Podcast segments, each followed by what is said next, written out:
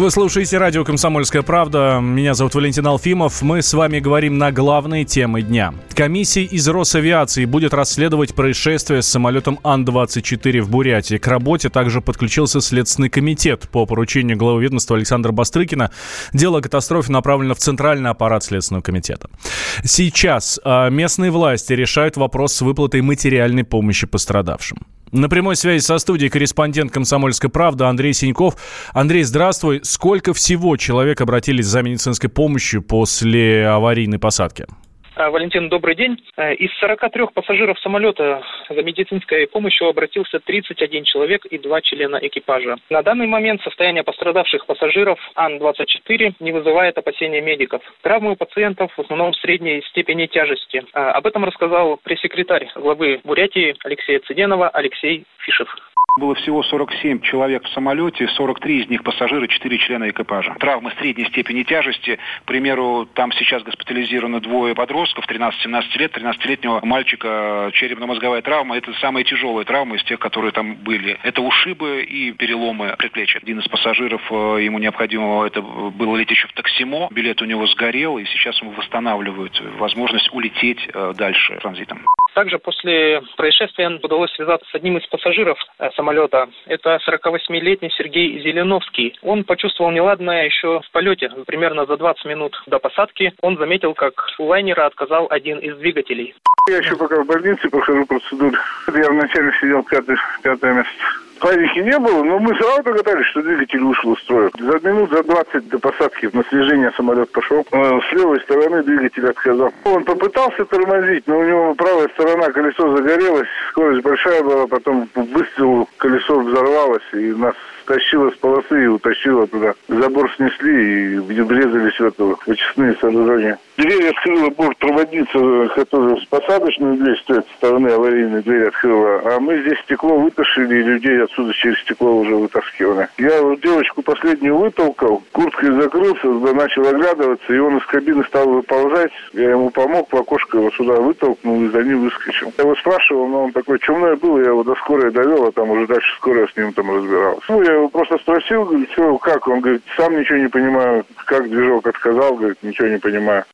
Самолет Ан-24 летел из Улан-Удэ в Нижний Ангарск. Затем он должен был отправиться в Иркутск. Однако в небе над Бурятией у воздушного судна отказал один двигатель. Командир сообщил диспетчеру о возникшей неисправности и приготовился к посадке. При посадке борт выкатился со взлетки и врезался в здание очистных сооружений, после чего загорелся. Для эвакуации у пассажиров оставались считанные секунды. Всем пассажирам удалось спастись. Погибли техник Олег Барданов и пилот Владимир Коломин. К слову, Владимир Коломин вообще не должен был лететь на этом самолете. Перед самым вылетом он он заменил своего коллегу Михаила Большедворского, который не смог вылететь по состоянию здоровья. Нам удалось связаться с Михаилом Большедворским сразу после трагедии. Говорить пилоту очень сложно. Он очень тяжело переживает потерю друга.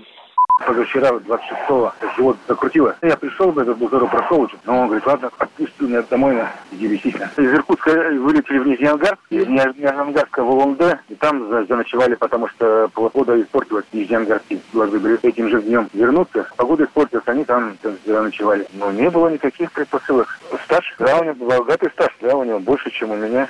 Ситуацию с авиакатастрофой уже взяли на контроль в правительстве Бурятии. Глава республики Алексей Цыденов заявил, что всем родственникам погибших будет оказана материальная помощь. Предварительно это 1 миллион рублей. По словам пассажиров, самолет Ан-24 из Улунде в Нижний Ангарск должен был вылететь еще вечером 26 июня. Однако рейс задержали из-за сложных погодных условий. Рейс перенесли на 27 июня. Предварительной версией трагедии считается отказ двигателя самолета, который произошел за 20 минут до захода на посадку.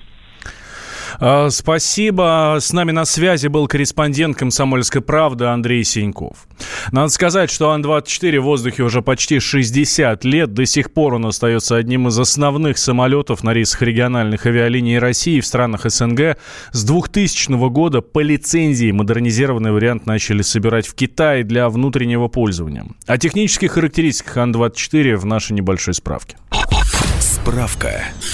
Ан-24 – пассажирский турбовинтовой самолет для линий малой и средней дальности, разработанный на конструкторском бюро имени Антонова. Первый полет прошел в октябре 1959 года. В 62-м серийные Ан-24 поступили на службу в Аэрофлот. Самолеты выполняли рейсы между Москвой, Воронежем и Саратовом. Летно-технические характеристики воздушного судна уступают современным лайнерам. Максимальная скорость – 500 км в час. Набор высоты до 6 км.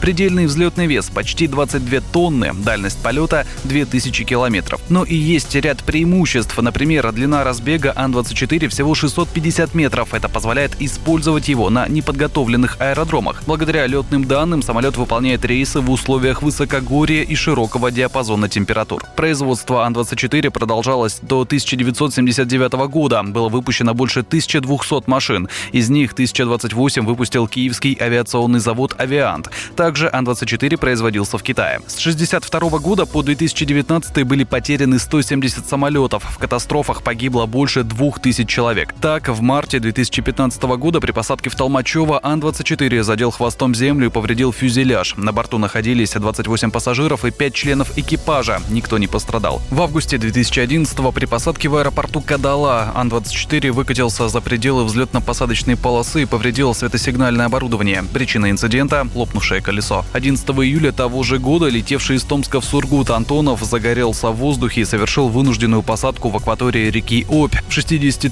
километрах от Нижневартовска. На борту находилось 37 пассажиров и 4 члена экипажа. Погибли 7 человек.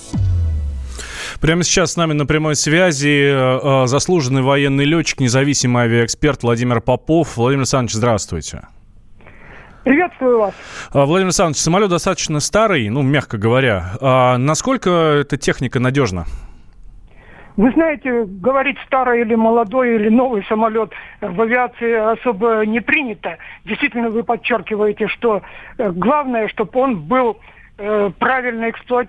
находился в правильной эксплуатации, правильно эксплуатировался. Выполнялись на нем все регламентные работы и за ним наблюдали технические специалисты. А летать самолеты могут и 50, и 70 лет. Э, недаром же есть такие вот ретро-экземпляры, которые почти столько же летают, сколько лет существует авиация. А что в этом плане мы можем тогда сказать про авиакомпанию, которая принадлежала... Региональную авиакомпанию, да, которая обслуживает да. эти авиалинии местные там. Безусловно, компания работоспособная, но надо обратить внимание на то, будет еще, что э, все-таки э, в регионах, наверное, мало обращают внимание на безопасность полетов. Вот подсказывают и этот случай, да. Хотя на это определенные деньги должны выделяться. Это раз. Теперь, я считаю, все-таки надо больше обращать внимание на безопасность полетов, эксплуатации самолетов, вертолетов именно в современных условиях со стороны Росавиации и Ространснадзора непосредственно. А, Владимир Александрович, понимаю, что сейчас по горячим следам сложно делать какие-то выводы, но что могло стать причиной катастрофы? Да, понятно, что вариабельность сейчас э, предложений, которые могли привести к тому или иному отказу двигателя, э, множество. Но основное – это работа топливной автоматики – на данном двигателе могла быть нарушена. Какой-то агрегат отказать отдельный. Ну, например, э, насосная станция, так, или э, плунжерная система управления подачей топлива, его регулировкой в зависимости от режима полетов. Тут много таких вот нюансов есть. Но главное, что именно, как правило говорят, любой отказ в полете авиатехники заслуживает повышенного внимания. И тем более, когда выходит из строя вот двигатель. Ну, сам по себе факт отказа силовой установки, это уже, э, в общем-то, из ряда вон выходящих mm. случаев. Владимир Александрович, мне вот не совсем понятно, он же коснулся полосы, и вроде все было в порядке, почему он не смог затормозить? Да, достаточно, да, достаточно хорошо приземлился, и по основной взлетно-посадочной полосе, по осевой, э, по бетону, но потом начал уклоняться вправо. Почему? Вот смысл в этом заключается э, расследование следующего. Значит, или это все-таки повлекло, отказ двигателя повлек отказ других систем управления, той же гидросистемы или той же воздушной системы управления э, стойками шасси и, соответственно, тормозной системы именно, или же резкое торможение экипажа могло привести к тому, что э, возможно разрушение пневматика э, основного колеса, и это повлекло лишнее уже торможение и его разворот, который парировать, удержать педалями и органами управления скорости уже становится проблематичным. А особенно, когда самолет выкатывается за пределы ВПП на грунт. Понимаете, что сцепление увеличивается, и разворачивающий момент тем более еще обостряется. И в этом случае дальше вот гасить скорость и тормозить самолет, и направление сохранять для экипажа становится проблематичным. Да.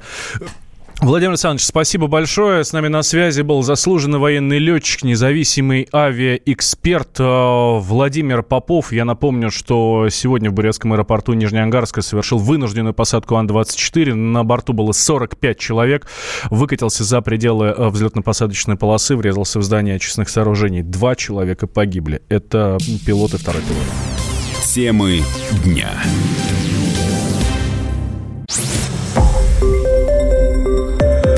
Радио «Комсомольская правда».